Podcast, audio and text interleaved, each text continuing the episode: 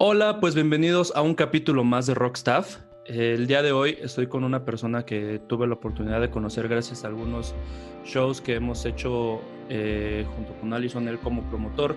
Pero además de eso, además de, de ser promotor, pues de pronto hay bandillas, le hace la cocinada ahí y también al empresario emprendedor. Este, tiene dos agencias, One Eleven y The Gang. Eh, y, y, está recientemente iniciando un proyecto ahí junto con, con, una marca de ropa que ya nos podrá platicar bien, bien de qué se trata, cómo les fue en la primera edición. Y pues vamos a conocer un poco de su historia. Él es el querido Rodrigo Arce. ¿Cómo estás? Los aplausos, ¿no? Sí, la, la, como, sí, güey, como, como, estación de radio. Sí, a ver, como de la corneta, una de esas cosas, ¿no? Huevo, güey. Ya deberías de poner así aplausos. Sí, acá voy a poner un letrerito para que la gente. Oh, y así, ya, para, ya que todo esto sea un buen show. Sí debería, porque por ahí ya, ya tuve una plática con, con, un este, con un amigo que es este Guitar Tech. Y se aventa cada comentario que sí, si le pongo risas, yo creo que va a estar más, más entretenido. Este, ¿cómo vas con la, con la cuarentena? Pues pesada, amigo. Pesada, pero pues ocupándonos ahí creando, viendo qué inventarnos. Eh, hemos tenido algún par de proyectillos, este, pues viendo dónde sacar pues, sustento y no, no morirnos, ¿no? En, no, que no se mueran nuestras empresas, eh, no desaparezcan, este, y, haciendo cosas para, que vienen a futuro, ¿no? Sí, que, que ahorita, nos, ahorita nos platicarás de eso porque este, estás empezando un proyecto eh, que es la Kermerch, que está interesante, pero ahorita nos cuentas qué es lo que tienen pensado eh, y cómo les fue en la primera edición. Eh, pero pues vamos a platicar primero de todos, todos tus inicios, porque normalmente los, creo que los eventos en vivo, los, los, que son pues, los promotores, los que, los que hacen posible todo esto, pues como que el sector más grande está ya sabemos que está monopolizado, ¿no? Por, por empresas pues, muy, muy grandes.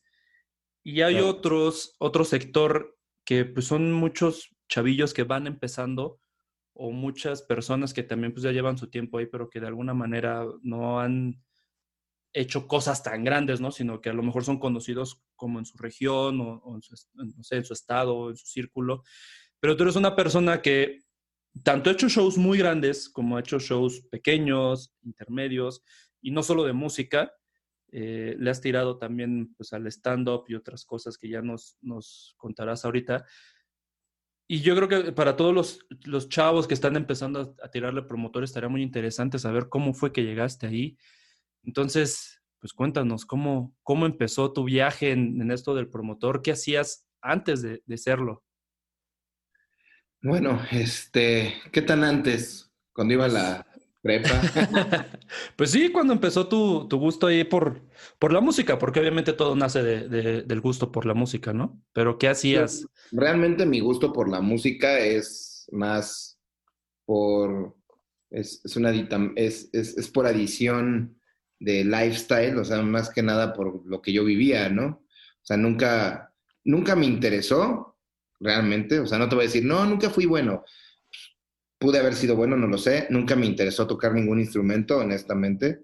No me llamaba la atención. Entonces, este... Pero no te llamaba o no tenías la habilidad, porque también pues, hay gente que no, nomás no se le da. Lo intenté, créeme que si lo hubiera intentado, tal ah, vez... o, sea. nunca lo intenté porque son de esas cosas. Yo tenía otro chip en la cabeza, ¿no? Yo realmente, eh, hablemos prepa, más o menos, yo lo único que quería era patinar, Y no de tabla, yo le daba el roller, pero no, o sea, pero roller en ese tiempo se llamaba aggressive. Este, y, realmente mi vida era en los deportes extremos. Y que hubiera sido así un guitarrista bien cabrón, que tengas esa habilidad. Pues, mira, no lo sé, podría llegar a ser. Me llama mucho la atención la batería, este, más que la guitarra más que la voz. Eh, a mí me llama la batería, así como hay unos que les llama la voz, otros las guitarras, otros el bajo. pero nunca tuviste un compa así que te dijera, ya, güey, ándale, a ver, yo te enseño o algo. No, tuve un compa que le daba la batería, pero daba bien mal. Entonces también era como, Ni me interesaba, ¿no? Entonces, y en esa época, o sea, honestamente en esa época había muy pocos músicos, güey. Ahora es un boom, ahora es la moda.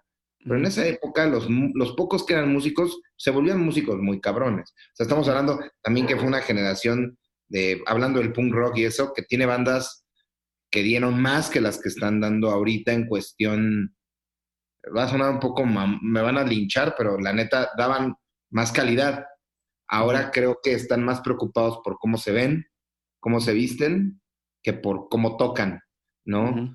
Yo te puedo decir que cuando conocí a los Spalding Gray me enteré que el vocal era Rumi de Chris Rowe de Atari.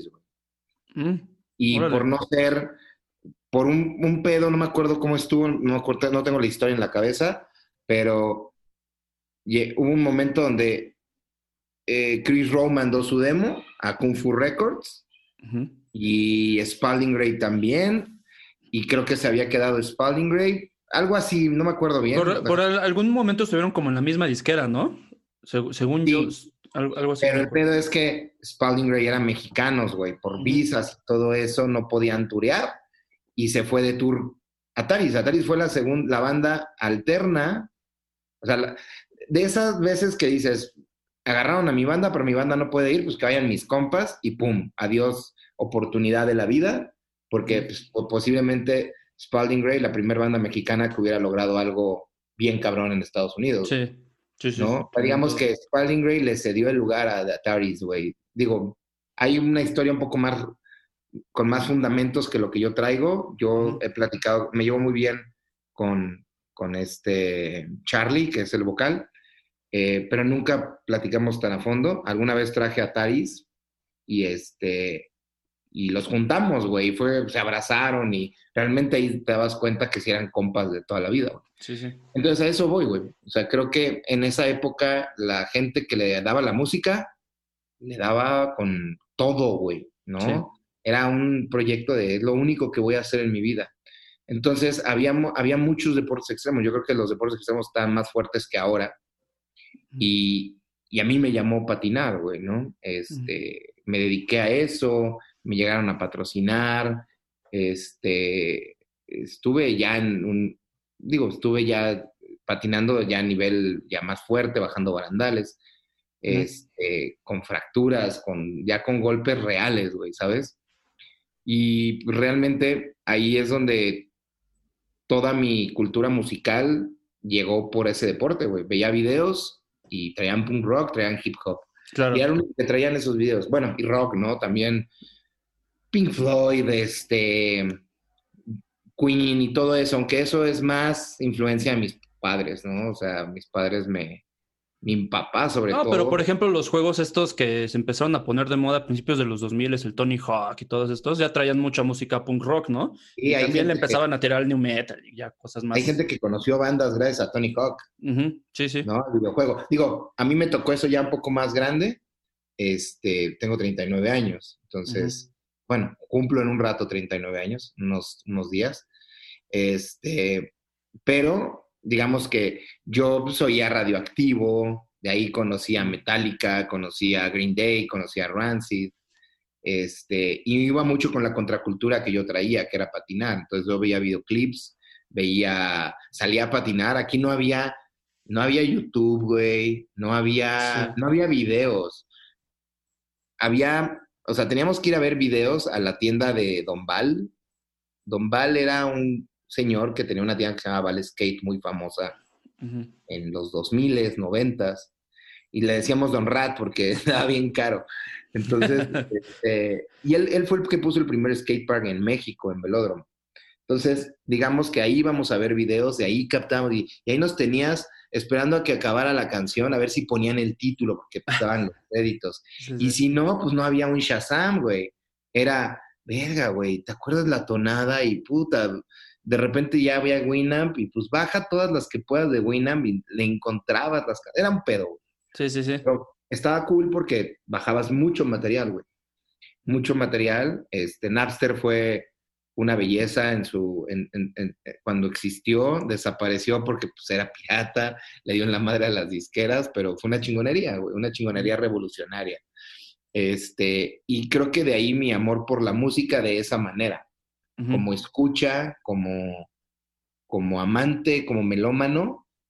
Eh, yo, o sea, yo vengo de, ser melómano más que de querer ser músico, ¿no? Este, y ya, digo, llegó un momento donde pasaron mil cosas.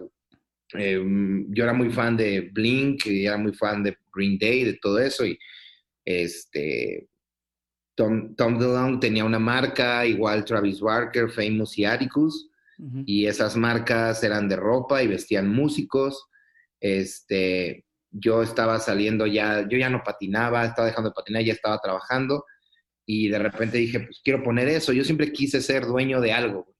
Nunca odiaba que me mangonearan, odiaba que me mandaran. Yo era el peor empleado que puede existir, güey porque me iba siempre en contra de mis jefes, era contestatario, eh, no me gustaba la autoridad, güey, nunca me ha gustado. Este, después aprendí, aprendí, ¿no? Pero ya justo de ahí, güey, creo que, este, pues lanzo esta, una marca, yo le medio diseñaba y ya me sentía diseñador, güey, bien pendejo, este, medio diseñaba, güey, y me armé unos diseños y, y eso fue lo que imprimí, güey. Un amigo de una banda que se llama Doberman y Vivi, o sea, el vocal y, el baterista, era Ismael y, Vivian.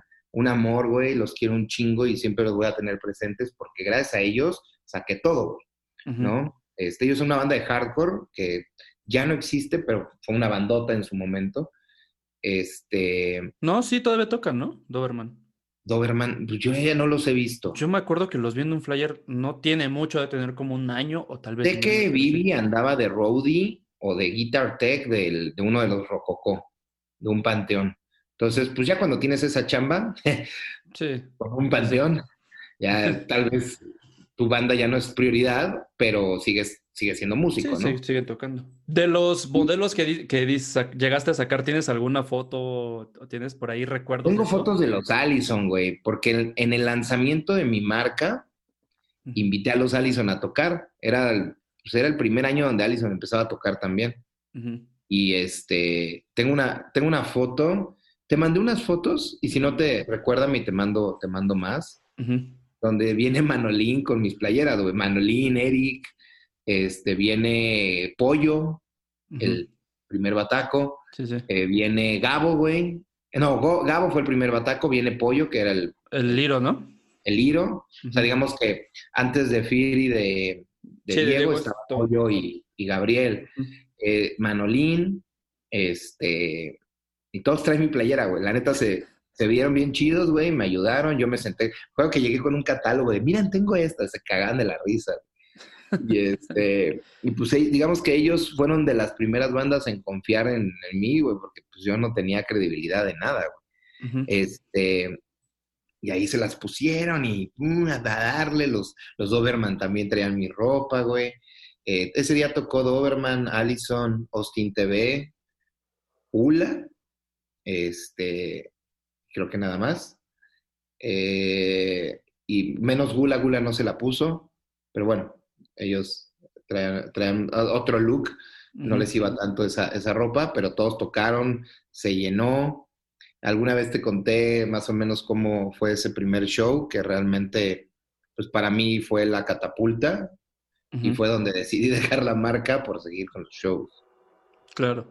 De, de alguna manera, este, yo lo, lo, que recuerdo que me contaste es que tú lo hiciste solo, ¿no? O sea, sin saber nada.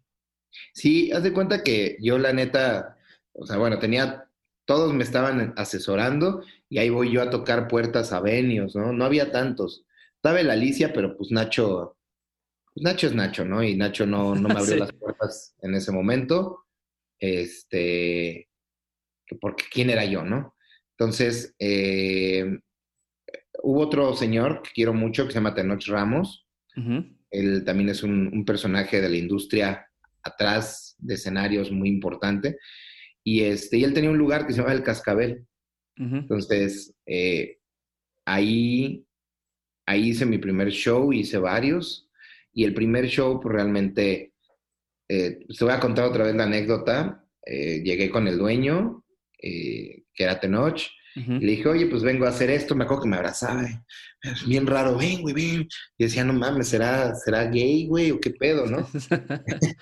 Digo, porque, pero de esos gays depravados, porque yo estaba morrito, güey. Y ese güey era un durruco. Este, y dije, no sé, güey, no sé si me está abrazando de buena onda o se me quiere pegar. y, y la neta, güey, este, pues bueno, dije, escuché lo que me tenía que decir él, me dijo, mira, vente para acá, tráeme tu show, vamos a ver qué hacemos, pero pues ¿cuánta gente quieres convocar? Primero me dijo, ¿cuántas bandas vas a meter? Dije, son como cuatro o cinco. Me dijo, no, estás pendejo, güey. No, no, no, no, no, eso es mucho desmadre, es una chinga. No, güey, a ver, es tu primer show, no sabes. Mete dos, dos bandas. Dije, no, es que ya me comprometí con estas cuatro, que era Allison, Austin, Gula y Doberman. Este, no, también tocó Axpi, güey. También tocó Axpi. Y le digo, ya me comprometí con ellos y quiero que toquen, güey. Hazme paro, güey. Digo, ¿qué, ¿qué, tanto puede ser, no? Todo es bien pendejo. Y me dijo, órale, va. ¿Y cuánta gente quieres convocar? Le dije, no, pues unas 100, 150. Y me dijo, no, güey, mira, si caen 100 personas, yo me hago una, la circuncisión con una, una corcholata oxidada. Me la hago aquí enfrente de ti. Si llegan más de 100 personas, es más, si llegan 100, y yo así de, pues que no mames, qué tan difícil es traer 100 personas, ¿no? Y este, y pues ya yo dije, órale, va, y me acuerdo que llegué y, y yo buscaba lugares y yo decía, no, pues yo estaba consiguiendo el equipo de audio con un amigo que era DJ le decía, pues me prestas tus bocinas y ahí conecto. Y me dijo, no, güey, no es así, no seas pendejo. Estas bocinas son las JBL, güey, ahí no se puede conectar una banda. O sea, yo no sabía nada, güey, nada, estaba en cero. Ahí fui aprendiendo, ¿no? Mis cachetadas, oigan, no seas pendejo. Este, esto es una consola, güey, te la presento, esos son amplificadores que van a esas bocinas, güey, y se microfonea y empiezas a aprender todo el pedo. Entonces, junto con que iba a aprender, pues yo soy un güey con mucha iniciativa y un pendejo muy creyente, por así decirlo. Yo bien feliz, dije, ok, me mandé a imprimir mis flyers, vi dónde, mis amigos me ayudaron, los Doberman. Ellos me estaban ayudando con imprimir las playeras, me ayudaron con el diseño del flyer, que fue donde pusimos lo de, enfrente había un McDonald's, y este güey me dijo, güey, ¿cómo le ponemos de referencia? Porque venía el correo, la dirección, y tenías que poner una, una referencia, ¿no? Dije, pues pone frente al pinche McDonald's, jaja, y le puso frente al pinche McDonald's. y se hizo, en esa época se hizo un, un ya un eslogan, güey. La gente decía, ah, es en el cascabel, ah, frente al pinche McDonald's. Fue muy cagado, güey, porque hicimos un pequeño, digamos, un hashtag, por así decirlo. Sí, sí, sí. Y este, y pues ya empezamos a, trabajar, yo me fui a repartir, me fui a repartir al... Antes las escuelas eran, eran puntos importantes para difundir este género, porque este género mucha gente estaba conectada, no como ahora que hay menos. Ahora la gente está más conectada a youtubers, a, a reggaetón, a hip hop. Es más fácil difundir ahorita eso. Pero en esa época era punk rock, güey. ¿No? Rock. Y pues me fui a repartir flyers al Madrid, me fui a repartir flyers a la Prepa 6, a la Prepa 5, eh, al Chopo, que estaba lleno, ahorita está lleno de dealers, güey, pero antes estaba lleno de punks que te vendían caramelos y gente que iba, muchos de los amigos que tengo ahorita, Martín, eh, no es mi amigo, pero Cepeda, güey, ahí andaba Cepeda vendiendo discos, güey, intercambiando discos. ¿No? Sí, estaba mucho más chido antes, ¿no? Que, que como, como dices. Sí, pues, ahí estaba toda la escena, toda la banda, güey, ¿no? Ahorita ya vas y no sabes qué te vende. No, ahorita qué miedo, güey, la neta. Te ofrecen de todo. Sí, güey, casi, es. Antes, cómprame un caramelo. Y decías, güey, ¿no? Y te asustabas. Ahora es con una tacha, un chocho, un coca, mota. ¿Qué necesitas? ¿No? Y dices, verga, estos, estos no, no traen puños, güey. Estos ya traen fusca, cabrón. Sí. Pero bueno, eso es otra historia. Sí, sí, sí. Pero el, Chopo fue un lugar muy importante, entonces ahí íbamos a repartir flyers. Yo me paraba a las 11 de la mañana, pinche solezazo, pero pum, pum, empecé a llevarme amigos, empecé a llevarme gente, pues aquí necesitas a alguien que te ayude. Empiezas a aprender muchas cosas, todo lo que necesitas para que funcione, tú solo no puedes, ¿no?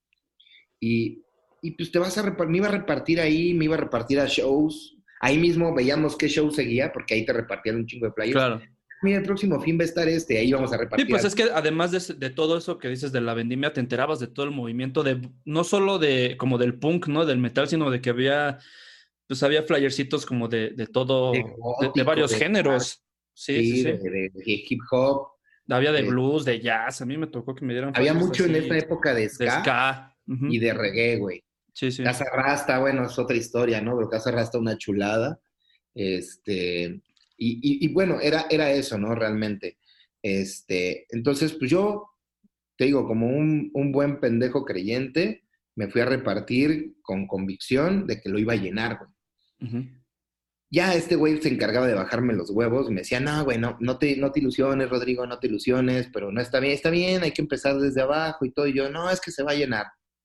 Y pues bueno, llegó el día del show, después de muchos atropellos, de mucho aprendizaje, este, y pues me, me di, el, lugar estaba en un tercer piso y pues yo me, me asomaba por la ventana y veía unos cuantos ahí formados, pero pon el show era a las 6 de la tarde y eran las 3 de la tarde y había gente formada. Y me llega y me dice Tenoch, no mames, pendejo, hay gente formada.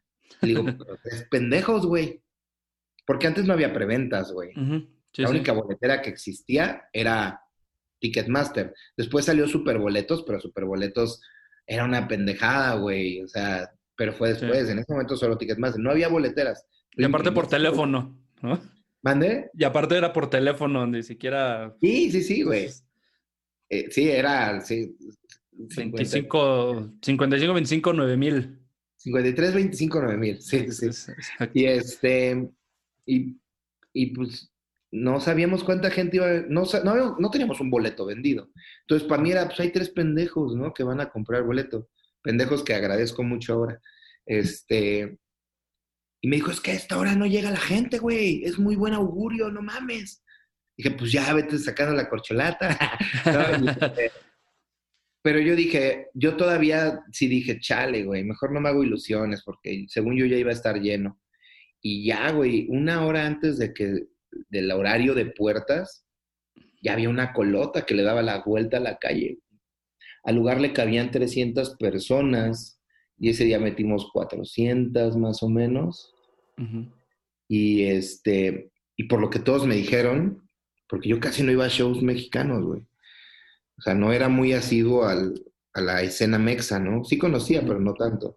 Decían, güey, es que esto no lo jala cualquiera, güey. La Alicia nunca ha tenido esta gente, ¿no?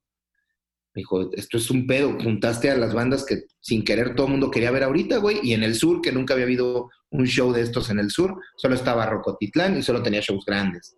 Pero algo así como, digamos, la escena que no se había, no había tenido un lugar, un espacio ni atención, se la dimos sin querer, güey, no lo pensé así, güey. Y pues cayeron 400 cabrones, ¿no? El lugar, me acuerdo que temblaba, güey. Yo estaba abajo y se movía el edificio. Fue una locura, güey, fue una locura. Eh, de ahí como que Tenoch me empezó a presumir, es que este güey trabaja muy bien y llena los shows.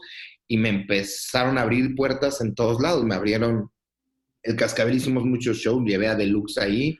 Primero lo llevé yo, ya después lo hizo, eh, lo hicieron uno, un show en un lugar que se llama La Alberca y después en Ropotitlán.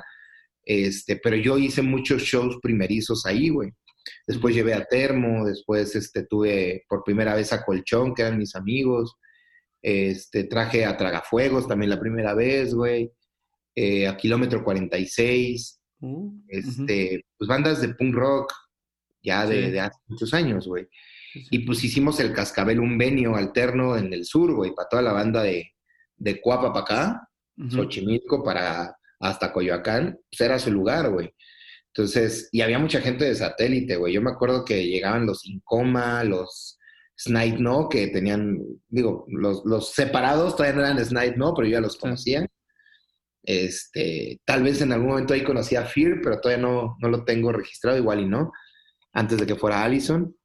Pero mucha banda, güey, empezó a caer ahí al Cascabel, fue un lugar importante, y pues de ahí, güey, hicimos Hard Rock Live, hicimos, también fue el primer sold out en Hard Rock Live con bandas independientes, lo hice yo, nunca le habían abierto las puertas a un, a un proyecto independiente. ¿Cómo lograste eso? ¿Cómo lograste que te abrieran esas puertas? lo cómo, te acercaste ahí? No, Tenoch le rentaba el equipo al Hard Rock Live y le dijo, güey, tengo un morro que me acaba de meter 400 pendejos al pinche cascabel, güey. ¿Pero eso fue antes de que cerraran el cascabel o después? No, todavía no cerraba el cascabel. Él como que ya me estaba, él mismo me dijo, a ver, güey, métete acá y métete acá y acá y acá. Entonces yo así como que, ok, este... Y pues me senté con Pierre y con, era otro, Cuitláhuac, Johnson, este, y me dijeron, a ver, Rodrigo, ¿qué traes, no? Ya, ya, o sea, hablándote ya de niveles ya más grandes, güey, a un Hard Rock Live, y yo mocoso, güey, ¿no? No, pues traigo esto, te vamos a dar un jueves, y yo, ok, pues, güey, gracias, ¿no? ¿Cuánto me va a costar la renta? Pues mira, Tenoch le debemos un favor, entonces no te va a costar la renta. Eh, pero sí te voy a decir algo, si no entran más de 150 personas, que es el mínimo de consumo que tenemos que mover entre 150 personas, yo tengo que quedarme con todo tu cover. Entonces, para que te prepares. Y yo dije, verga, ok. Entonces ya hablé con las bandas, les dije, les voy a dar una lana, les... pero si no sale la lana, pues ya dije, voy a perder lo poco que he ganado, ¿no? Pero pues de esto se trata, güey, clavados al, al precipicio y este, Hard Rock Live nunca había tenido un show de bandas que no estuvieran firmadas por una disquera o que no rentaras tú el inmueble privado. Sí, sí. A nivel público eran puras bandas con disquera. Y aún así le daban, le daban prioridad, ¿no? A las que ya tenían disquera o, mejores días. Sí, aún así, pero en ese momento digamos que todavía no llegaba Reactor, todavía no llegaba nadie, güey. O sea, ellos solo, eh, solo tenían a sus bandas de siempre y a los que, ajá, llegaba una disquera y rentaba el lugar. Y si tú lo rentabas para ponerlo al público, aunque tú lo rentaras, tenían que investigar a las bandas. Entonces acá dijeron, queremos probar con bandas independientes, pero estábamos buscando un promotor que las trajera y no conocíamos a ninguno. Entonces te abrimos las puertas y pues de ti depende que sigas aquí o, o pues entendamos que no tenemos que abrirle las puertas a bandas independientes. Y yo, verga, güey, es mucho peso en mis hombros, pero pues ya ves, pendejo creyente, güey. Es mejor ser pendejo creyente, güey, que, inteligente generoso, güey. Qué pesimista. Ajá, inteligente pesimista, ¿no? Sí. Eh, eh, porque logras más, más pendejadas, güey, logras muchas cosas. Entonces yo dije, ah, huevo, me lo rifo, chingue su madre. Y lo mismo, güey, costó 75 pesos. Eh, digo, en una época donde 75 pesos eran 150 ahorita. Y metía a Doberman otra vez, eran mis compas, güey. Metía a Doberman, metía a Allison, metía a Spalding Ray, ahora sí tocó, metía a Gula, eh, Doberman, Axpi y dos bandas más pequeñas, Diu y Jugo. eh, Jugo, eh, una banda que, que, yo trabajé mucho con ellos, amigos de Pambo, no sé si ubicas a Pambo, la que ahora es, este, trabaja en DW. Y bueno, este, digamos que los metí a ellos, salimos a la venta y se empezó a vender, a vender, a vender, llegamos al sold out, güey, fueron 900 personas. Ah, súper chido. Y la gente del hard rock sí fue de... No, sacadísima de pedo, güey. De ahí me dijeron, Rodrigo, lo que quieras, güey, de ahora en adelante, viernes y sábado son tuyos. Pero ya me dijeron, me dieron la cuota de renta para mí, que era, en esa época eran 35 mil pesos. Este, el lunario siempre fue más caro. En esa época el lunario estaba en 45. Este, y pues empezamos a hacer shows, güey. Ahí hice todos los shows grandísimos que hizo Inside. Y de pinche sold out, sold out, los hice yo, güey. Ahí en el Hard Rock hicimos, eh, le ayudé a este, le ayudé a Ice Cream a hacer algunos shows, me acuerdo Motion City Soundtrack. Ahí hice yo a Rufio, güey. Este, hice un festival de mi marca con Martín, con la suya que se llama Mercedes Clothing. Martín también tiene años, güey, en esto, güey. Sí, sí. Tiene años, Martín. Este, y, conocimos muchas bandas, güey. Sí, güey, me encantaría platicar también con él, porque de tener. Güey, tiene unas historias bien cabronas, güey. tienes que hacer tienes que todo un personaje ese güey. Martín es un güey muy noble, aparte. Es un güey muy derecho. Nunca he visto que le vea la cara a nadie. Y creo que desde que yo lo conozco, güey, pues hacíamos lo mismo. Tenemos una marca de ropa, hacemos shows. Y es un güey que yo respeto mucho, güey. Tal vez no, él no ha, no ha salido en la escena como algunos promotores, pero él está en la escena mucho más metido que muchos otros. Ahorita lleva toda la merch de división y es muy movido, güey. Ah, el tiempo que estuvo con, pues, con aquellos pues, fue, fue, pues los ayudó a muchísimas cosas, hizo mucho. Totalmente. seguro. Entonces tú empezaste a hacer cosas con él, tú empezaste pues, a ayudarle ahí con su, bueno, más bien hiciste este festival con Nada más hice uno. Con él. Nos conocíamos, cada quien jalaba para su lado, pero nos conocíamos. Y este, no, más bien ahí se me abrieron las puertas ya en todos lados, Salón 21, este... ¿Y todos estos los hacías bajo qué nombre? O sea, nada más bajo Arce o ya empezaba... Oh. Eh, unos eran bajo el nombre de la marca, Angel Clothing. Después vendí los derechos ahí a una, a, Divine Smile, que, que, me lo estaba pidiendo y ya se los vendí. Me hice de un varo. Este, y lo invertí. Eh, después, pues, chupaba, me drogaba, hacía fiestas y verga Y me fui al carajo. Este, volví a hacer un chingo de shows, güey. Volví a levantarme. Y pues morro, pues igual, morro yo. Ah, morro, así, pues haces mucha pendejada, güey. Pero pues seguimos haciendo shows, güey. Este, y llegó un momento donde se acabó se acabó y yo solo conocía un género, güey. Entonces se me acabó la chamba. No, no me preocupé por conectarme con más géneros. Yo estaba muy cerrado a mi género y creo que esa fue la razón por la cual me fui al carajo varios años. Entré a trabajar a un lugar que se llamaba Monster Bar, lo buqué, lo levanté. Después me, me contrataban para levantar lugares. Ayudé con unas estrategias al hotel, era un antro ayudé con unas estrategias, le ayudaba con estrategias a Moy de Bulldog, güey, le ayudaba con cosas así a mucha gente para levantar sus lugares, pero nunca me consolidé. Yo, o sea, yo, yo, hacía todo, güey, pero nunca estructuré nada. O sea, en ese momento pude haber tenido una mega empresa, pero yo no pensaba en eso, güey. Yo solo quería chambear y divertirme, ¿no? Y este. Y unos eran bajo el sello de Angel Clothing. Después, que ya no lo hice sobre eso, me hice una empresa que se llamaba Hit Productions y todo lo estaba haciendo de la mano con G Records. Este, hicimos un festival muy grande que se llama Ciudad Alternativa, este, donde estuvo Ataris, División Minúscula. Ahí fue la revelación de División Minúscula realmente, donde se notó el poder que tenía. Convocamos a 30 mil personas más o menos durante todo el día. Es el que fue en el, en el monumento, ¿no? Sí. Con decirte que tocó División, estaba hasta el huevo, había gente encima de coches, de todo, una locura, güey. Acabó División, iba Taris, se fue más de la mitad de la gente. O sea, realmente dijimos, no hubiéramos gastado en Ataris, güey, hubiéramos mejor buscado la manera de traernos a Panda, güey. Sí, sí. ¿No? Que hacías el mega evento, güey. Digo, Panda ya estaba caro en ese momento. O sea, ¿esto fue en qué, como en qué año? 2007. Sí, sí, sí, 2007, que traían el defecto perfecto, lo acaban de lanzar, güey. 2006, 2007, por ahí, sí, 2007. Y ahí lo estrenaba, o sea, ahí fue donde, no mames, güey, estuvo bien bonito, estuvo bien bonito División. Pero ¿cómo logras, ¿cómo logras llegar tú a, un, hacer un evento en un lugar ya así de grande? O sea, ¿cómo pasas de hacer no en el cascabel allá? no sé, güey. ¿Cómo Me subí al río y me arrastró.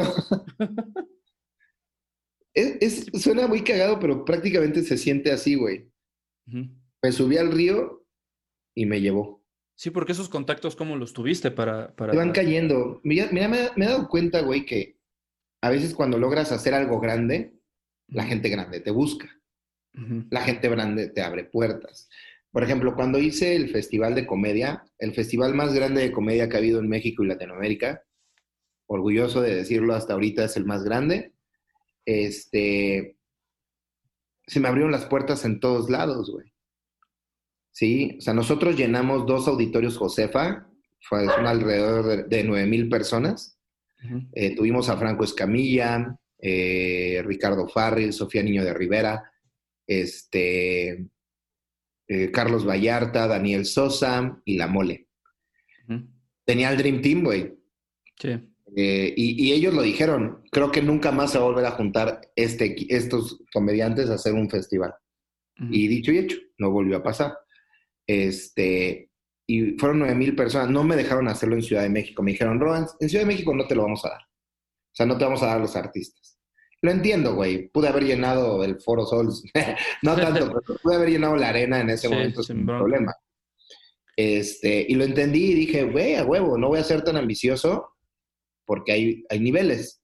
me dieron Querétaro, lo hicimos en Querétaro, y güey, eh, cuando anuncié el primer sold out, me, ya me estaba marcando el director del, de los Gallos Blancos, güey. Así de, hola Rodrigo, soy el director de Gallos Blancos del equipo de fútbol. sí, sí, sí. Director técnico de Gallos Blancos y me presento, me acuerdo de su nombre, la neta. Queremos ir al show, ¿qué te parece? Y queremos regalar un boleto para Ronaldinho. Casi, casi, no estaba todavía Ronaldinho, pero casi, casi. Me dijo, vamos a salir tanto, yo te confirmo cuántos, pero no le puedes decir que no a esa gente, güey. Aparte, pues dije, bien, hagamos ahí migas. Este, querían hacerle playeras a los comediantes, que se las pusieran y todo. Y iba todo el, equipo de, directores del equipo de fútbol de allá. Me hablaron gobernadores, exgobernadores, me habló mucha gente poderosa y es a lo que voy.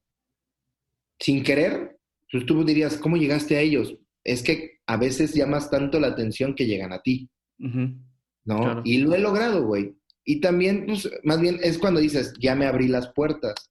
Porque te, cuando te abres las puertas es cuando logras algo por tus esfuerzos, por tu chinga.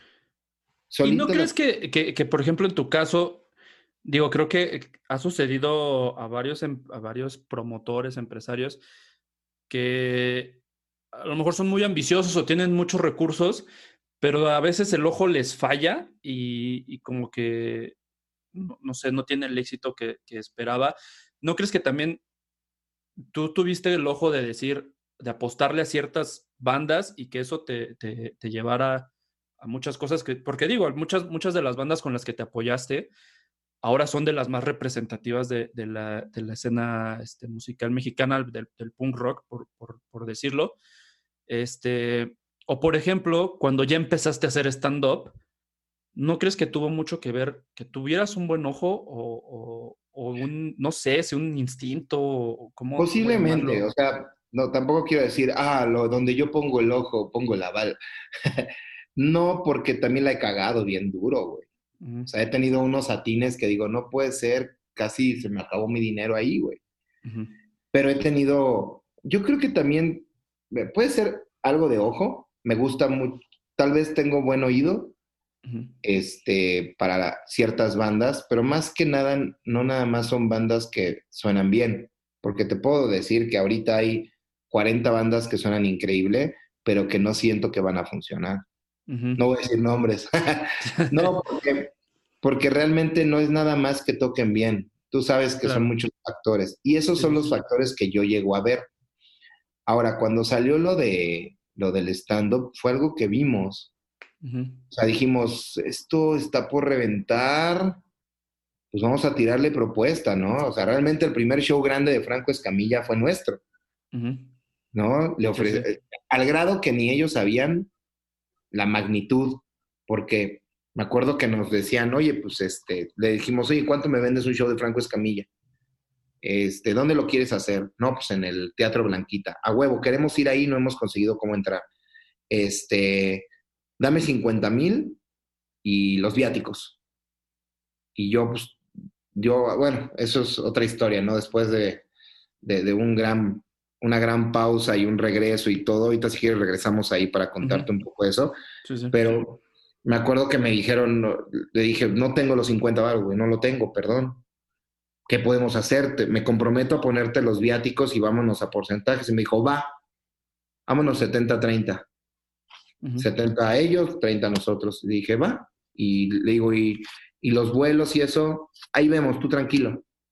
Bueno, salimos a la venta y si quieres, yo ahorita te vuelvo a contar ya todo esto, pero ya como parte de todo. pero fue un poco el cómo creímos de, en, la comedia, ¿no? Claro, porque e, es, justo eso, cómo pasas de estar haciendo cosas pues, muy importantes para, para la escena este, pues, mexicana, capital, bueno, dentro de la capital, a de pronto ya estar haciendo eh, estos shows de, stand-up, que como dices, pues de pronto en cuestión de un año se fue para arriba durísimo y, hasta donde tengo entendido fue Franco con el primero que, que, empezaste, ¿no? Sí, pues bueno, después de, de, todos los shows que hacía y que esto se fue para abajo y que yo no me metí en otros géneros, este, pues me empecé a perder todo mi dinero, güey. Empecé a perder todo mi dinero, nada le atinaba, nada le atinaba, confiaba mucho en proyectos que me gustaban. Ahí fue donde aprendí que los proyectos que me gustan, pues, pues no son los que generan, güey. ¿No? O sea, si yo hiciera shows de las bandas que me gustan, ya me estaría muriendo de hambre. Entonces, digo, no quiere decir que las que haga no me gustan. De ahora, la neta, hay muchas bandas que me encantan, güey, pero, o sea, si yo hubiera, me hubiera basado en nada más lo que me gusta, pues no, no estaría funcionando. Igual ni el stand-up lo estaría haciendo porque, pues en un principio yo no era fan del stand-up, ni, ni conocía nada, güey, ¿no? Este, fue algo que fue llegando y te vas haciendo fan y, le vas agarrando amor y vas entendiéndolo, al igual que la música. Entonces, este, pues me fui al carajo y empecé a tocar puertas y entré a trabajar agencias. Empecé de brand manager de marcas de calzado. este, no voy a andar mucho ahí, pero empecé con Macbeth Shoes, que pues, con toda la música y eso pues, me metieron. Después me pasé a DBS. Eh, de ahí me dieron, eh, me dieron, ¿qué otra marca? No, estaba en DBS y luego me invitó una amiga que tenía una agencia de publicidad y me dijo, oye Rodrigo, necesito que tú que estás conectado con la chaviza, ayúdame a coordinar un evento muy grande que tengo con Apple, que es un festival de cortometrajes en toda la República. Tú que has viajado, tú que esto, tú que sabes, conoces universidades y todo, vente. Y me aventé este festival que se llama Campus Short Film Festival, este, que era en iPad, realizado, grabado, producido todo en iPad, y pues estábamos promocionando el, iPad realmente, ¿no?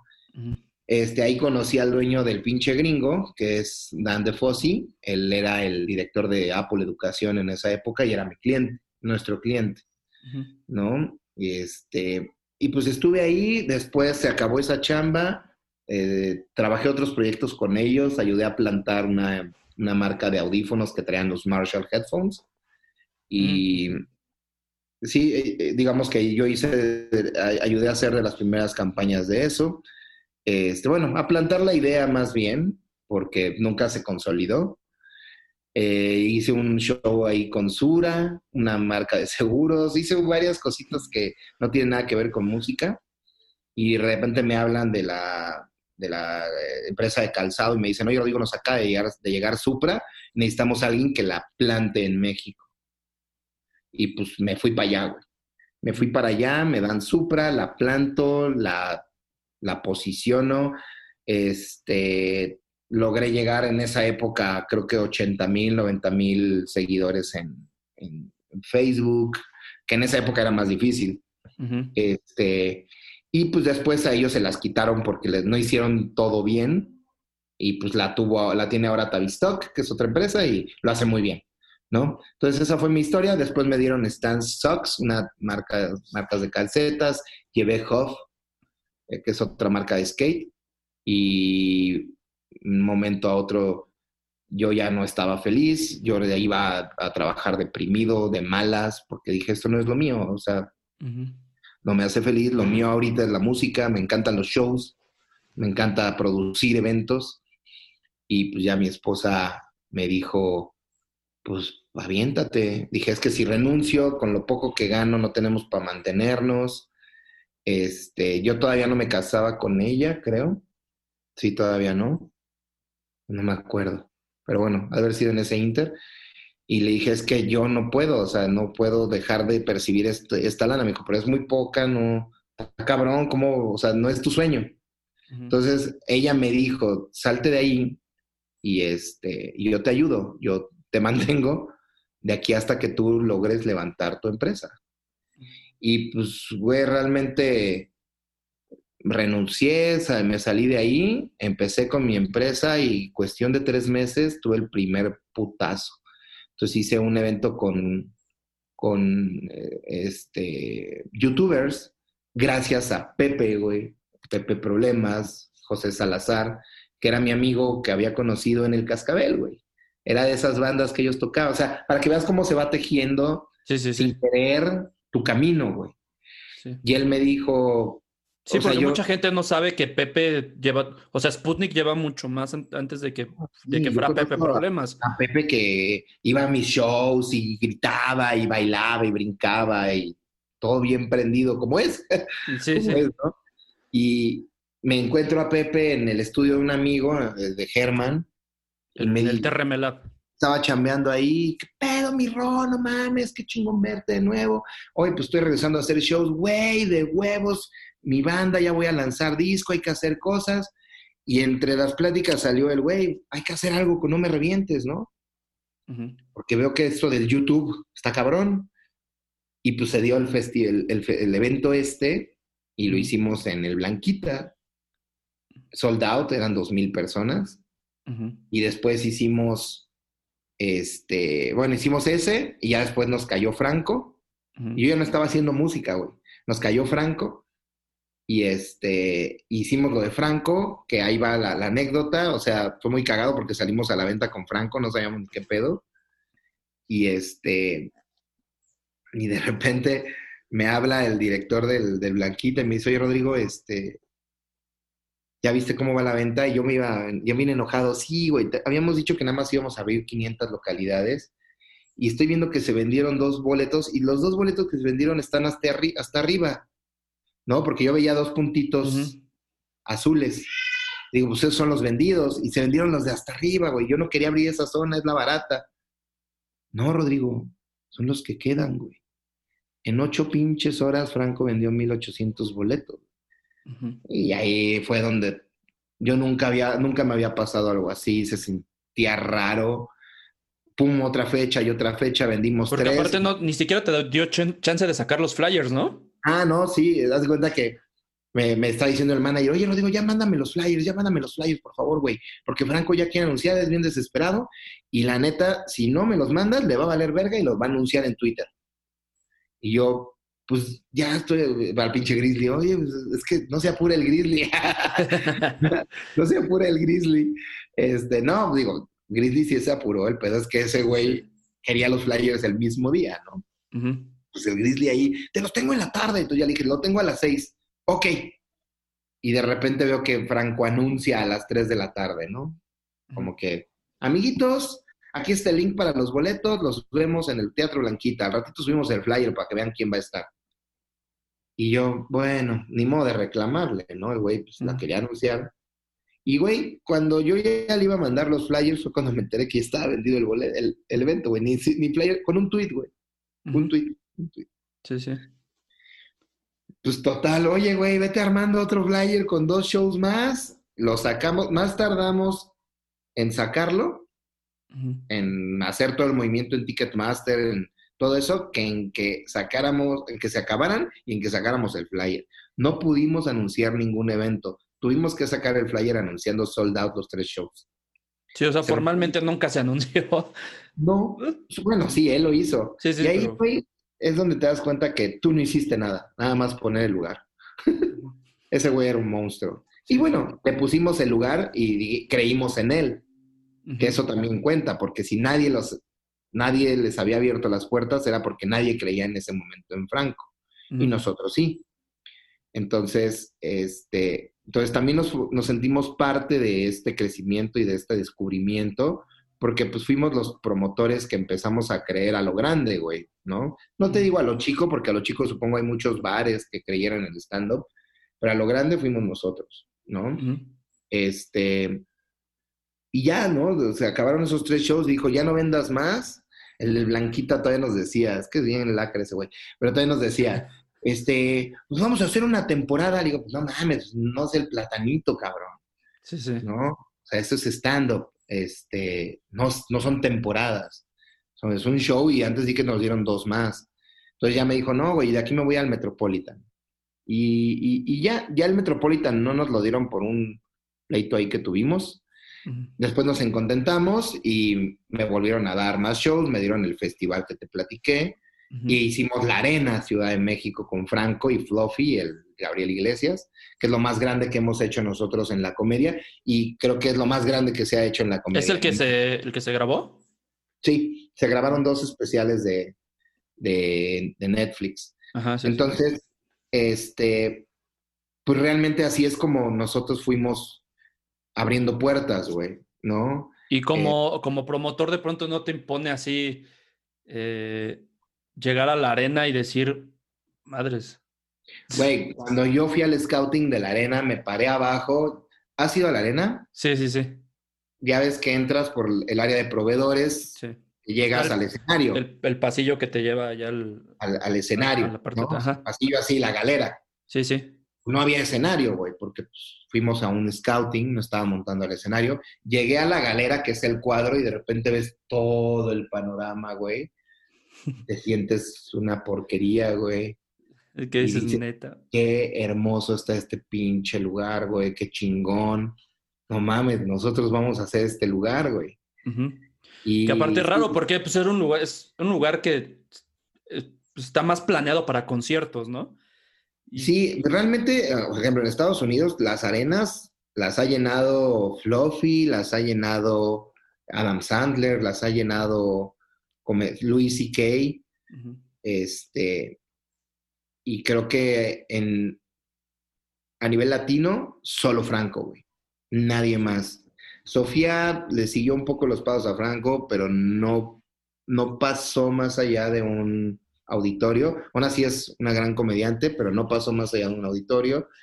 Y creo que ya la mayoría ya más bien quieren hacer lugares más pequeños porque es más íntimo. Igual hacen un metro, hacen 10 Metropolitan. Pero prefieren 10 a una arena, porque en la arena sí se pierde, güey. Se pierde la intimidad de un chiste si estás en la pinche galera a, 500 metros, güey. Sí, no es lo mismo. O sea, la pantalla, pues mejor lo ves en Netflix. sí, parece, lo escucho mejor y lo veo mejor. Sí, y, ahí fue donde yo dividí One Eleven de The Gang, porque One Eleven empezó a hacer cosas más versátiles. Eh, podría ser a Paquita la del barrio, podría ser a Franco Escamilla, podría ser, hice a Kudai, hice a, el regreso de Kudai, hice el regreso de Hello Seahorse, este, todos los shows de Lola Club son con One Eleven. Lola Club es la banda de casa, realmente, los, son nuestros, nuestros consentidos, por así decirlo, de One Eleven. Este, porque pues crecimos juntos, güey. Primer show y último lo hemos hecho nosotros. ¿no? Entonces, es, hay un cariño súper especial ahí con ellos. Eh, nos han ayudado a crecer también y, este, y hemos hecho muchos shows con One Eleven. Y The Gang, pues lo dejé más para mi, mi core, güey.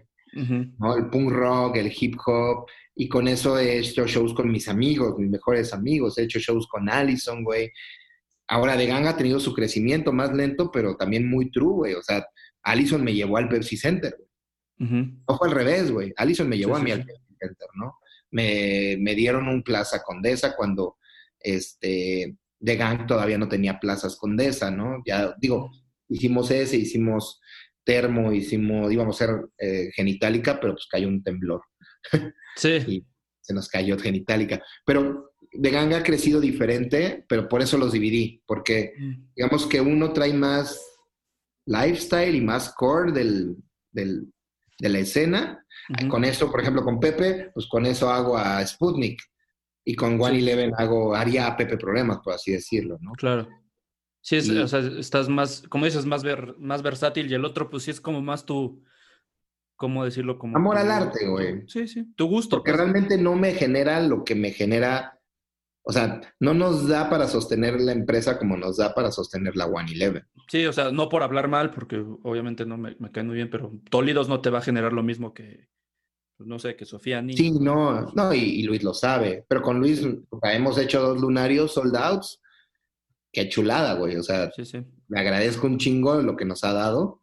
Este, porque también, digo, muchos dicen, ay, pinche de gang monopolio no, güey, no es que yo sea monopolio. Si tú puedes hacer shows, vas, güey. Nadie te los va a quitar.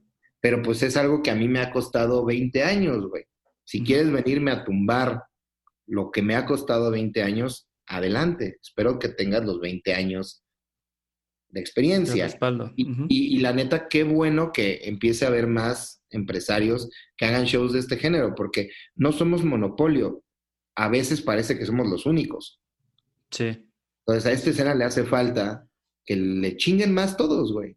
¿No? Que se salgan a hacer sus shows. Y también ser más true, ¿no? Sí, sí, que no estás esperando a que un promotor te, te saque show, güey. Yo hago el 20% de los shows de esta escena y o menos, güey. Sí, claro. Sí, sí, sí. Ahí veo empresitas pequeñas que están haciendo las cosas bien y yo espero que en un futuro sean empresotas, sí. ¿no? Y tengamos competencia para ahora sí agarrarnos a putazos como se debe. Eh, te decía, bueno, ¿tú, tú, tú qué, qué diferencia como promotor sientes eh, al ver un lugar imponente, no sé, como el Pepsi Center y con una banda a ver un lugar imponente pues, como la arena con un estando. Pero, pues, no sé, vamos como a proporciones, pero a nivel público también es algo distinto, ¿no? Es, sí, no, hay, butacas y todo eso. ¿A ti qué sensación te provoca hacer estos, este distinto tipo de shows? Mira, a mí, por ejemplo, lo que me gusta del stand-up es que cada vez que hacemos un show del mismo artista, por ejemplo, con Richie, que hicimos un tour, hicimos el Pabellón M en Monterrey, este, y yo vi chistes nacer, o sea, vi chistes que estuvo practicando antes de sacarlos, que estuvo, porque ellos los van como calando en, en Open Mix o lugares pequeños para ir viendo en dónde la cagan. Chistes que no te daban risa al día del show ya grande, ver esos chistes que hicieron cagarse la risa a todos. Y más bien el, arte de cómo envuelven a la gente, de cómo te llevan. O sea, ver stand-up en Netflix no es ver stand-up. Yo siempre que veo los Netflix digo, qué hueva. El pedo es verlo en vivo, ¿no? Este, y ahí es donde creo que te das cuenta el valor que tienen esos güeyes realmente y por qué llenan los lugares, ¿no? Y, pero sí la vibra es bien diferente, güey. O sea, no es, no vas a un lugar a llenarte de energía, vas a un lugar a liberar energía, güey, nada más. En un concierto es euforia, vas a llenarte y a liberar energía. Estás en un constante éxtasis, es otro pedo, güey. Nunca se va a comparar la música, un show de música con un show de stand-up, nunca. La vibra es muy diferente, güey. Este, la satisfacción es muy diferente. Digo, me encanta ver un show de stand-up, pero lo odiaría verlo a pinches 300 metros de distancia. Sí. Este, la música tal vez a 300 metros todavía la disfrutas. Entonces, esa es la diferencia. Pero sí, sí es, no tiene nada que ver. Y creo que las arenas no están hechas para hacer stand-up.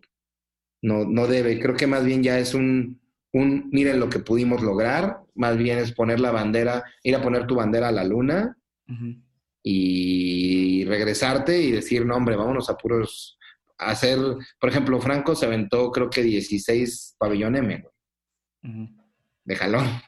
Sí, más. Porque, pues, porque, güey, o sea, preferible hacer 16 shows donde todos capten todo bien que 3, 4 shows en la arena Monterrey. Sí, porque también vas perdiendo como el hilo de lo que dice, ¿no? Entre que no escuchas, entre... Sí, y es algo que tienes que estar conectado, verle la cara, sus gestos, sus movimientos. Sí, sí. Todo es muy importante. Pues tú ya, ya hiciste esto que dices, eh, pero también empezaste a hacer ya tours con bandas por todo México. Pero ¿cómo fue este acercamiento de pronto a ciudades que pues no conoces, que pues me imagino que también descubres que, todas se manejan distinto, que no puedes hacer lo mismo en cada una. ¿Cómo fue todo este, este descubrimiento para ti y el, conocer pues, lugares, ¿no? promotores de otros lugares, no sé, dueños de, bares? ¿Cómo, ¿Cómo, lograste todo, todo, eso, todo eso? Pues como todo, hay quienes aprendes con quién no hacer las cosas y con quién sí. Todo esto, este camino me lo abrió el stand-up realmente. ¿No? Eh, con ellos fue, la primera vez que empecé a turear fue con el stand-up eh, a turear, a hacer yo los shows, porque pues antes llegué a turear con Deluxe, güey, pero yo yendo al show con un promotor que de allá. Acá yo siendo el O sea, tú vendiendo la fecha, no haciendo. no yo haciéndola. Acá me volví el promotor. También prueba y error, ¿no? Ya aprendimos y ya también, ya nos, ya después de esta pandemia ya nos vamos a quedar con ciertas ciudades. Pero pues bueno, que no digan que no se intentó y no se hizo pero aprendes a lidiar con diferentes venios, cada venio tiene una estructura diferente, cada ciudad se manejan impuestos diferentes. Aquí pagas SAC en MISEP y ya. Eh, y lo demás se encarga el venio. Aquí te lo resuelven mucho los venios, ¿no? Porque hay que pagar seguridad pública, protección civil, eh, pagar mil cosas, ¿no? Mil permisos. Eso te lo resuelve aquí un inmueble. Tú nada más tienes que preocupar por pagar tu parte de, impuestos, que es SACM, que no, no, no, no, lo siento que sea un impuesto que deba seguir existiendo, pero bueno, el ISEP, que es eh, un impuesto sobre espectáculos públicos, tal cual lo que significa, y son como los obligatorios en Ciudad de México, pero llegas a Aguascalientes y está el 7 más el 8 más el 3 más el no sé qué, y tienes que tener ambulancia, tienes que tener, o sea, te piden ya todo, tú rentas un cascarón, güey, pero tienes que pedir permiso de seguridad pública, permiso de pegar pósters, de pegar, de repartir flyers. tienes que pagar un permiso de publicidad exterior y pagar limpieza. Entonces, son cosas que, por ejemplo, esto tiene Aguascalientes, ¿no? Están muy armados así porque ahí es la feria más grande de todo México. Entonces, tal vez ya tienen eso estipulado para todos los shows. En Querétaro, pues las cosas son diferentes muy parecido, pero son menos, menos pagos. En León son otros pagos, en Monterrey son otros, en Guadalajara son otros. Entonces, hay ciudades donde no pagas Hay ciudades donde no pagas un impuesto sobre espectáculos públicos, pero pagas eh, un impuesto estatal, un impuesto eh, el estatal, el federal, el no sé, no sé, o sea, va variando. Y eso lo vamos aprendiendo. Y nosotros ah, vamos a Querétaro, va esto, esto, esto, esto y esto y esto. Y hay que estar preparados. Mm. Porque si te los pasas por, los huevos, llegan y te quitan toda tu taquilla. ¿No? Y, este, y son como una mafia, son como una mafia. Todos esos recaudadores son como una mafia, porque realmente esos impuestos, pues, no llegan a donde tienen que llegar, ¿no? Pero entonces es lo que tienes que ir aprendiendo. Y hay ciudades donde se te acerca el gestor y te dice, oye, ¿cómo nos arreglamos? Te cobro menos, pero dame tanto. Y ahí, o sea, te topas de todo, güey, ¿no? y es eso, aprender a lidiar y no lo, no lo vas a, por más que te lo platique, no vas a salir y decir, ah, ya me dijo Rock, ¿cómo? Tienes que darte, romperte la madre tú solo. Sí, porque a veces también, a veces ni lo has como que ni, no sé cómo explicarme. Creo que a veces, aunque sea el mismo reglamento de espectáculos para una ciudad, pues no dependes de quién te toque, ¿no? O sea, no sabes si el güey, si es el mismo güey siempre, si ya lo despidieron y ahora hay uno nuevo, o si mandan a alguien distinto, y eso también influye pues, muchísimo, ¿no? Y nosotros nos anclamos mucho a veces con gestores locales porque ellos ya se saben las mañas y a pesar de que te cobran un chingo, de repente haces cuentas y dices, si me hubieran cobrado lo que me tenían que cobrar, me hubiera salido más caro. Entonces, en Querétaro teníamos uno que nos, super mafioso veía el güey, y nos ayudaba muchísimo, güey. Nos bajaba los costos bien cañón. Yo no sé qué chanchullos hacía, pero pagábamos menos. Nos ayudaba mucho, güey, a bajar costos, ¿no?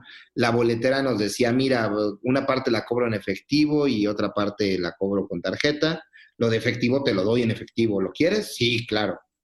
Entonces ahí andas cargando también tu efectivo, ¿no? Entonces, no sé, en cada ciudad todo opera muy diferente. ¿Y, tú nunca, nunca le entraste a esta onda de, hacer como pues, toquines así en casas o en patios o todo, todo este rollo que pues también fue parte muy, muy importante de la escena nacional? Sí, pues yo empecé así, güey. O sea, digo, eh, empecé en el Cascabel, pero después era de que vamos a hacer una tocada en tal lado. Entonces, ya más bien yo ayudaba a hacer amigos sus tocadas, porque yo no tenía un patio. Entonces era de que, güey, vamos a hacer un show en tal lado. Ah, pues vamos. Y sacábamos los flyers y arábamos el show en casa. nos, movíamos mucho por Tasqueña, entonces en casas de güeyes de ahí armábamos los shows.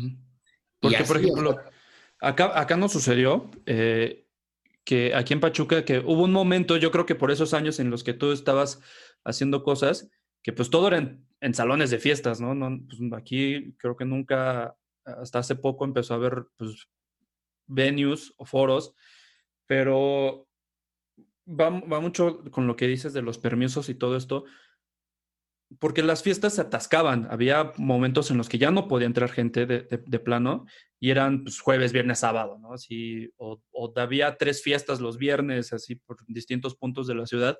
Y nos afectó mucho que como que las autoridades se dieron cuenta de eso y ya no dejaban rentar, este, pusieron como en sus reglamentos que no se podían rentar los, los salones para este tipo de cosas. los dueños de salones ya no nos los rentaban. Y luego empezaron a hacer como, eh, bueno, ¿quieres hacer un, un, evento? Simón, tienes que pagar, no sé, tienes que sacar tal permiso. Y no puedes vender alcohol. Y si vendes alcohol, este, tienes que pagarme un porcentaje de tanto. y si entran menores, así, y aparte de tu taquilla, me tengo que quedar el 20%. Pues, entonces, todo eso fue propicio para que se fuera. Pues, sí, llega un momento que trabajas para el Estado y para los venios y, boleteras, güey. Sí, y aparte tenías que pagar un salón, tienes que pagar un permiso y luego tal y tal. decías, ya, ah, ya, ya, mejor ya no hago nada.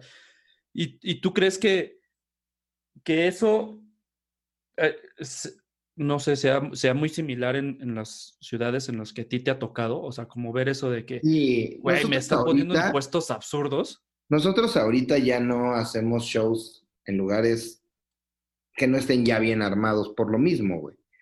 Porque apenas nos pasó en, en Aguascalientes justo, que tratamos de hacer varios en varios lugares y no, era un desmadre. Acabamos haciendo en el Roxy, que también ahí nos mueve, también ese es el pedo en, fuera de Ciudad de México, güey que es como Big Brother, cabrón, las reglas cambian. Sí. Entonces, del primer show al segundo ya se le ocurrió al dueño decir, ah, ahora te voy a cobrar esto. Oye, pero la vez pasada me cobraste menos, pero ahora cobro esto. Oye, pero subiste tus precios, sí, pero ahora me estás cobrando menos de esto que la vez pasada. Ah, es que lo bajamos. Entonces, como que es de que a, contentillo, güey. Te topas con. Suena feo, güey. Y a veces yo trato, pues digo, tengo muchos amigos fuera de Ciudad de México, tú eres fuera, tú, tú, naciste fuera de Ciudad de México, y a veces ese tipo de comentarios no me gustan, pero, pero realmente a veces sí voy en la camioneta y digo, chale, es que por eso es un pedo hacer cosas en provincia, ¿no? Porque están, viven en otro mundo, güey. La gente es huevona. O sea, digamos que el ritmo que llevamos aquí en Ciudad de México no lo llevan en todos lados. Pues muchos, muchos no lo ven como que realmente sí es un negocio, ¿no? O sea. Tal vez. Que eso nos pasa de que, oye, el equipo, ah, no estoy en San Luis, güey, puta. Oye, el equipo, ahí viene. Pero quedamos a las dos, son las tres. Pero ya viene. Y ni te diga Yucatán, güey. ¿No? O sea, todo Cancún, Chetumal, güey. En mi vida vuelvo a hacer un show allá, güey. ¿No? Este, porque, oye, te pedí un amplificador tal, pues te traje este, pero te pedí tal, pero tengo este.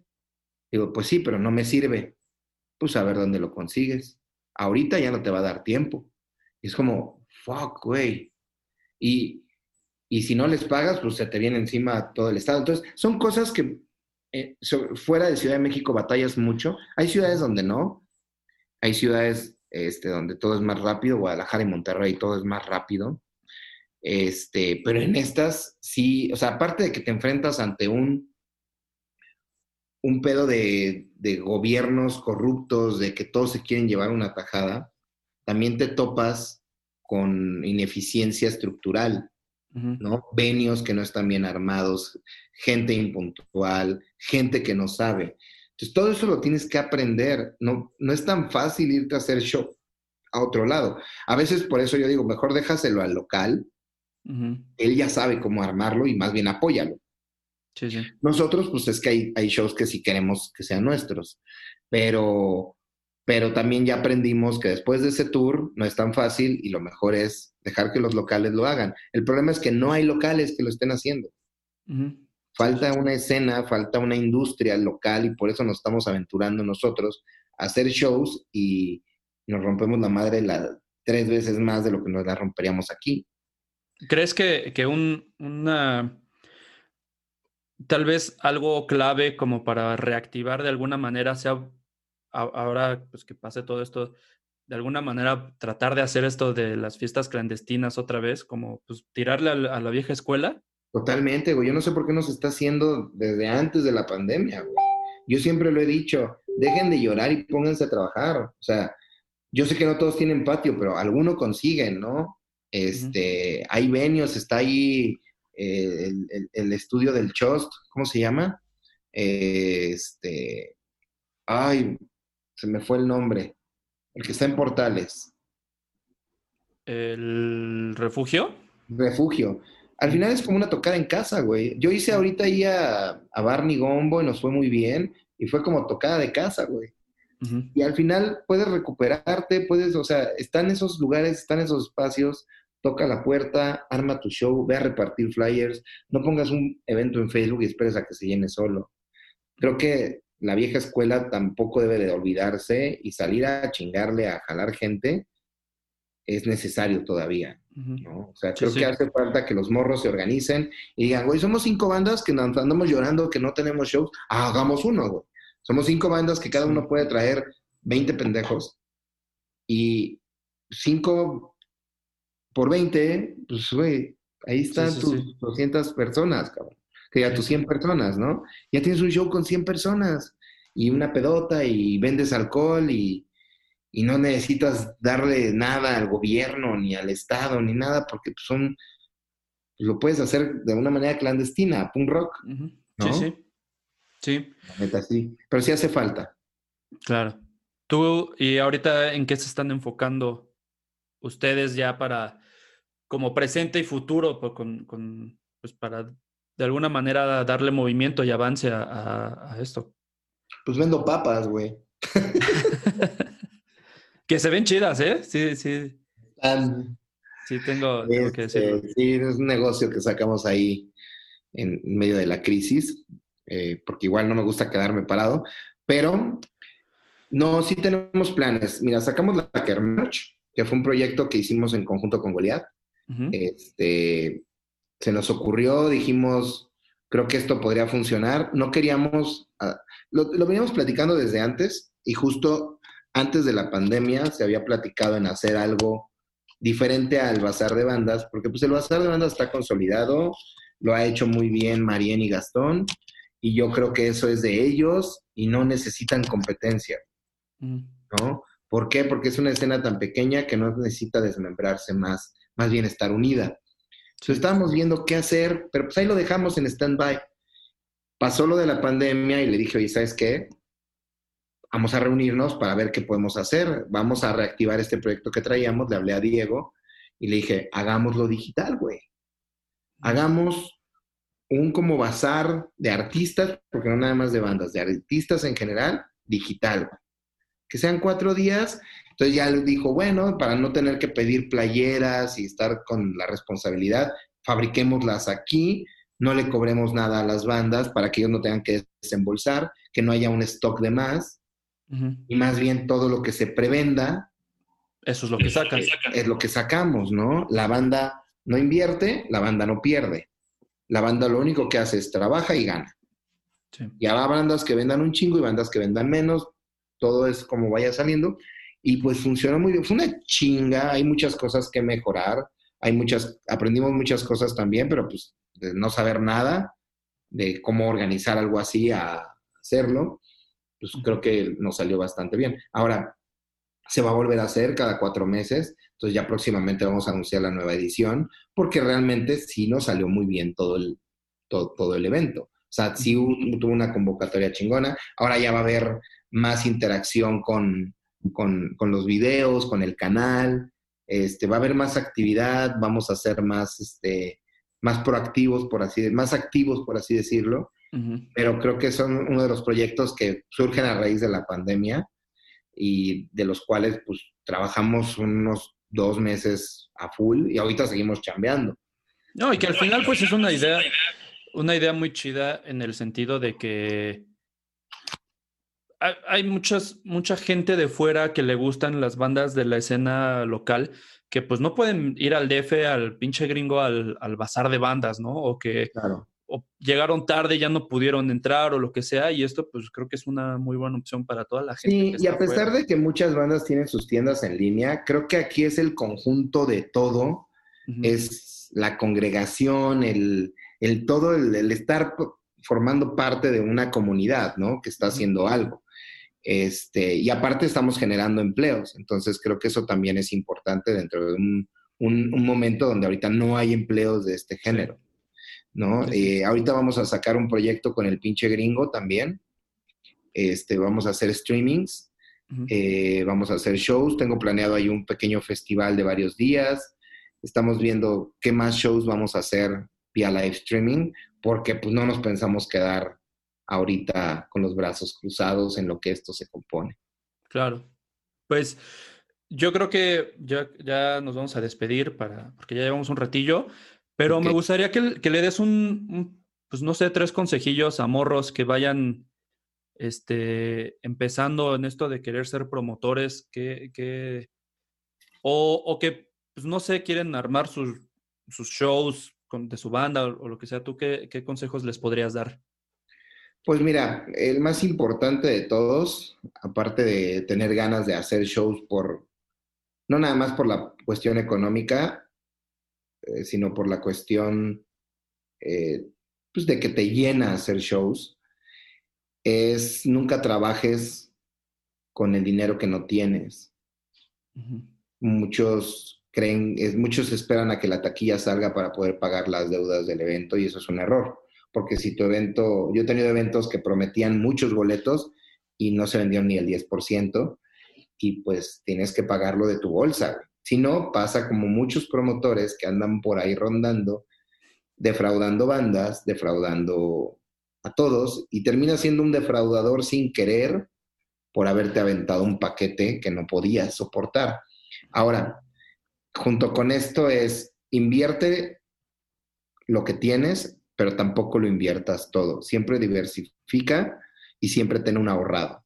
¿Por qué? Porque siempre hay una emergencia. Siempre hay una emergencia, siempre hay un evento que sale mal y este, no pongas todos los huevos, los huevos en la misma canasta y tampoco uses una canasta sin huevos, mm. ¿no? Entonces, ese primer, el primer consejo es muy importante en la cuestión económica. El segundo es, no hagas shows de bandas que ames porque pierdes la objetividad de lo que es un show, que es llenarlo. ¿sí? Y caes más en hacer un capricho. En ese caso, pues, que sea tu cumpleaños, págales y, invita a compa, ¿no? Este, entonces, siempre analiza bien tu entorno, ve qué está haciendo la banda. Si la banda ya se presentó en esa ciudad donde tú estás, no los vuelvas a llevar luego, luego, no porque funciona una vez van a funcionar dos. Todo tiene un proceso por el cual una banda regresa a la ciudad. Entonces, generalmente las bandas cuando van con todo a la misma ciudad es porque van a presentar nuevo disco, están presentando un nuevo tour. Siempre súbete al proyecto de la banda y no trates de inventarte tus propios proyectos a menos que sea un festival. Entonces eso te va a ayudar mucho como promotor a enfocarte bien en el artista que quieres llevar y en la, en la temporalidad exacta para llevarlo, ¿no? Que creo que es importante. O sea, yo veo muchos morros que de repente yo llevé a Lola Club y ya les están marcando a los dos meses de, oye, te quiero traer a cada a tal venio.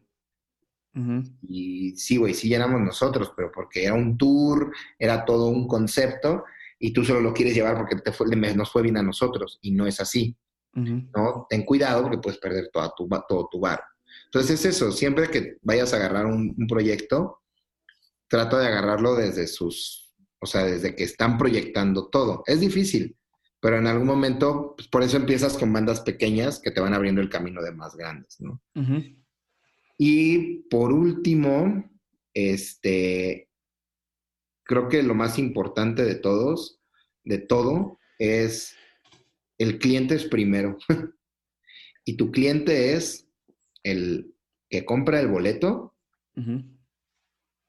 y la banda que estás contratando. ¿Por qué la banda que estás contratando? Porque ellos están confiando en lo que tú haces para darte lo que, lo que ellos, pues, darte ahora sí lo que, su trabajo. Están dejando en tus manos su trabajo, aunque tú les estés pagando y todo, este, trata siempre de, de, llevar bien las cosas con la banda, siempre son primero ellos, escúchalos, al igual que tus clientes.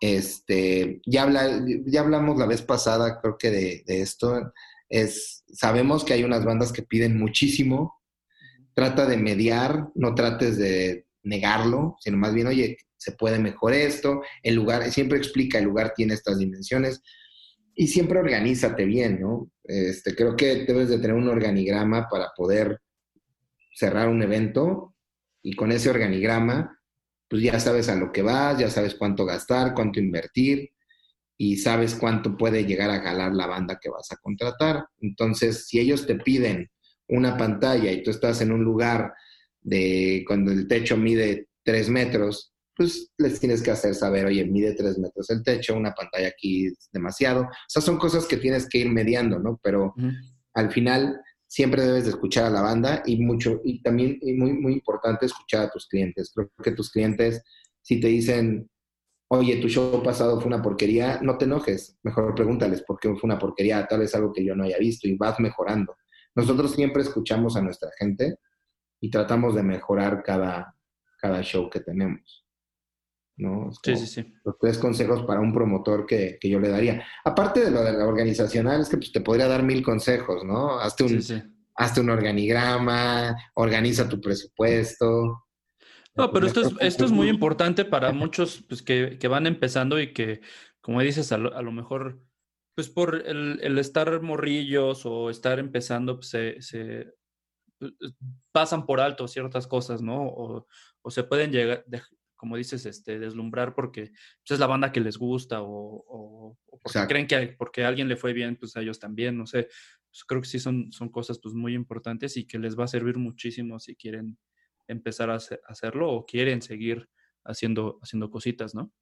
Sí, totalmente. Y pues siempre proyecten, ¿no? Proyecten. ¿Sigues ahí? Sí, sí, sí.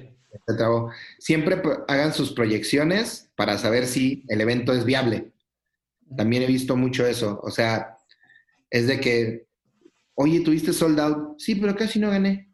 ¿Por qué? Es que no había contado que tenía que rentar esto y no sabía que había impuestos y la banda me pidió esto más y pues vale madres. y es como, hey, no debes de permitir eso, tenías que haber tenido un proyecto antes entonces siempre asegúrate antes, es todo lo que me va a costar, todo, todo, que no se me vaya nada. ¿No? Habla con el, con el venio. A ver, tú venio, ¿qué necesitas tú para que no lleguen y te cierren por mi evento? Ah, pues que tengas estos y estos y estos papeles y estos permisos. Y ponte a buscarlos y hazlo tú, porque si contratas un gestor ya perdiste ahí dinero, ¿no? Más si, eres, si estás empezando. Entonces, eso, la proyección es muy importante y que en tu proyección, perdón que te estoy robando más tiempo. No, no, no. En tu proyección, divídelo siempre en tres partes, ¿sí? Tres partes iguales, por así decirlo, no tiene que ser tan tajante. Una parte es para la producción y el desarrollo del evento. Otra parte es para publicidad, impuestos, catering y todo lo que necesite extras a la producción y el venio y el inmueble. Y y tu ganancia, ¿no? Y la última parte es la ganancia del artista. Entonces, una parte es para producción y desarrollo del evento, la otra parte es tú, tu oficina y tu ganancia, y la otra parte, la ganancia del artista.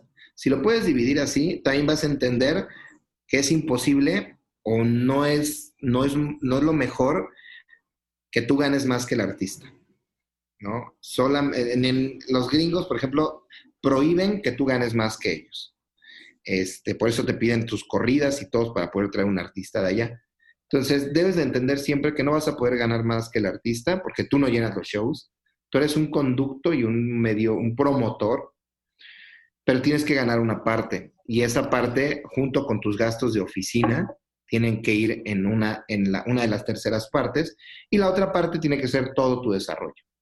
Si lo puedes dividir así, estás del otro lado.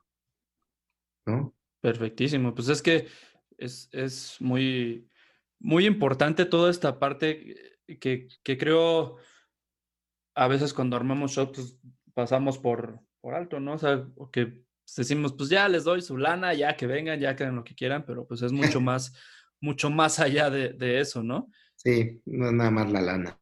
Sí, a veces ni siquiera es como, como el principal de tus problemas. Sí, no. Honestamente, gente con dinero, creo que hay en todo México, que puede hacer un show. Pero no por algo, por algo no se los dan a todos, güey. Claro.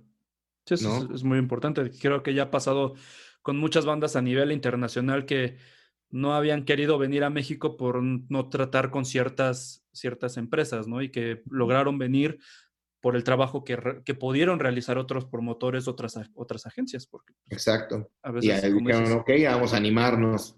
Sí. y de repente que la angelen. no, no es cierto. bueno, sé ya. ¡Censúralo! Sí, bueno, o el, o el fallido. Y de pronto. y de pronto baterías quemándose, pero bueno. ya sé, güey. Este, pues bueno, pues mi querido Arce, muchísimas gracias por, por tu tiempo. Eh, si quieres, déjanos las redes de, de, de Gang o One Eleven y el correo para que pues, si alguna banda quiere contratar alguna de las bandas, alguna banda, si alguna persona quiere contratar las bandas que tiene o quiere hacer algo con ustedes, nos pueda contactar más fácil. Sí, de Gang es de Gang México. Cualquier detalle ahí escriban y contestamos. One Eleven es One Eleven Entertainment es ONE 11, porque muchos ponen On Eleven. Ah, Y tenemos una agencia de management. Eh, si quieren contratar a bandas como Lola Club, eh, Barney Gombo, Shotgun, este, bueno, ahí, vean el roster, pero son como las que estamos ahorita trabajando. En algún, ahora que regrese todo esto a la normalidad, este, pues pueden, pueden buscar a nuestra agencia de booking y management que es Pimienta Dinamita. Y búsquenlo en redes así, Pimienta Dinamita. Perfecto, ahí está. Y pues pendientes a las fechas que, se estarán dando de la, de la Kermerch. Y pues escríbanles en una de esas, su, banda también pues puede por ahí hacer cosas con, con ellos. Y pues ojalá les vaya muy bien con esta edición y las que siguen. Y con los shows que ojalá también nos, nos toque ya vernos por ahí pronto. Claro que sí, mi estimado.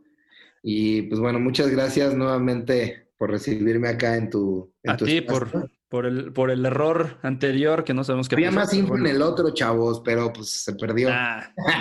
no, creo que, de hecho creo que este estuvo más completo, la verdad. Sí, sí, sí, sí, sí, estuvo, estuvo más chido. Creo que, creo que ya duró un poquito más. Sí, pero, pues, perdón, Muchas gracias por su tiempo. A mí, bueno, yo, a mí me pueden seguir en todas mis redes. Estoy como arroba morronauta. Muchas gracias, Arce, nuevamente. Que te vaya bien, cabrón, con las, con las papas, con la mercancía, con las bandas, con todo. Los regios en CDMX. Los regios. Ah, exacto. ¿Cómo se llama? Se llama Los regios CDMX. Este, eh, tengo que probar la de, la de chicharrón. Ah, es nueva. Salió, de hecho, esta semana. Búsquenos si quieren comida a domicilio en Ciudad de México. Son antojitos regiomontanos. La neta están chingones este, es Los Regios CDMX. Ojalá, pues creo que yo iré por allá pronto, así que te, Avísame un pedido. ahí nos, nos, guachamos. Ya está, pues muchas gracias. Eh, muchas gracias, Arce. Eh, muchas gracias a, ustedes por tomarse el, tiempo. Nos vemos en el siguiente Rockstaff, que, que si sale como lo tengo planeado, es con una persona que trabajó con una banda bastante polémica hasta la fecha y eso que ya no tocan. Así que, este. Marrano. marrano está bueno.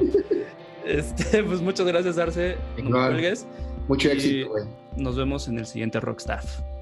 Gracias.